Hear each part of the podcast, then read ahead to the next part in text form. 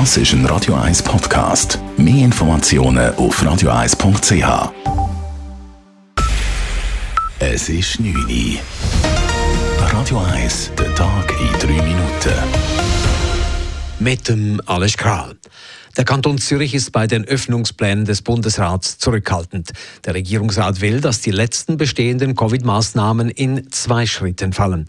Er bremst auch bei der kompletten Abschaffung der Maskenpflicht. Einzelheiten von Dave Burkhardt.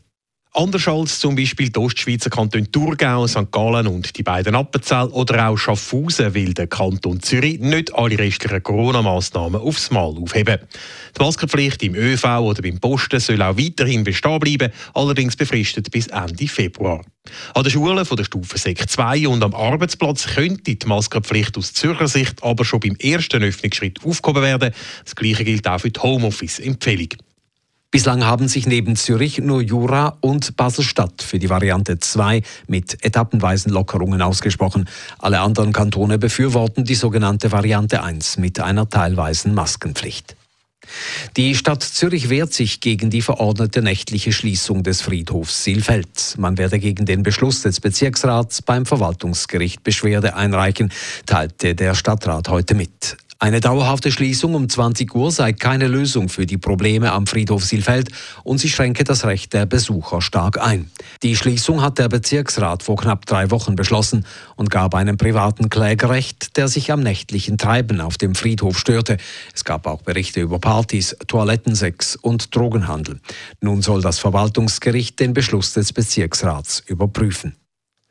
Der Zürcher Stadtrat steht grundsätzlich hinter den beiden eingereichten Volksinitiativen Mietenpark und Seerestaurant.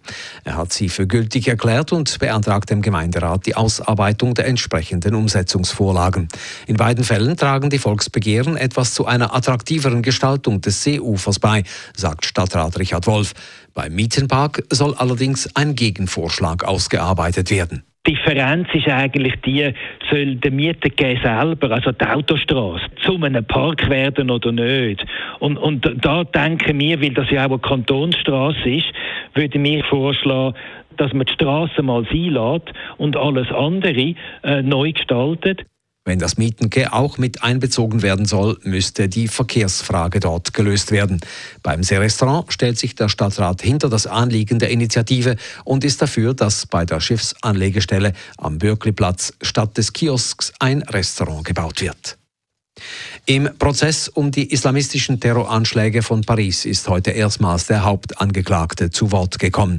Der 32-jährige Mann gilt als der einzige Überlebende der radikal-islamischen Tätergruppe, die im Konzertsaal Bataclan und in Cafés und Restaurants im November 2015 in Paris 130 Menschen ermordete.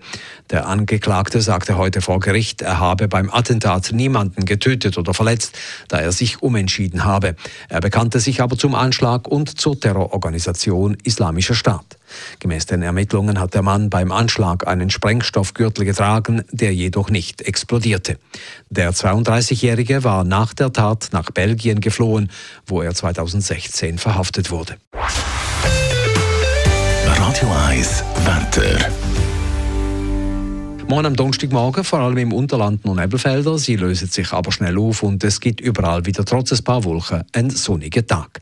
Temperaturen am frühen Morgen um den Frühpunkt herum, am Nachmittag den milde 9 bis 12 Grad. Das war der Tag in drei Minuten.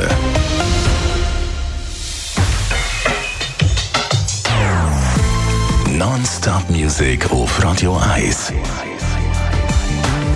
Die besten Songs von allen Zeiten. Non-stop. Radio 1.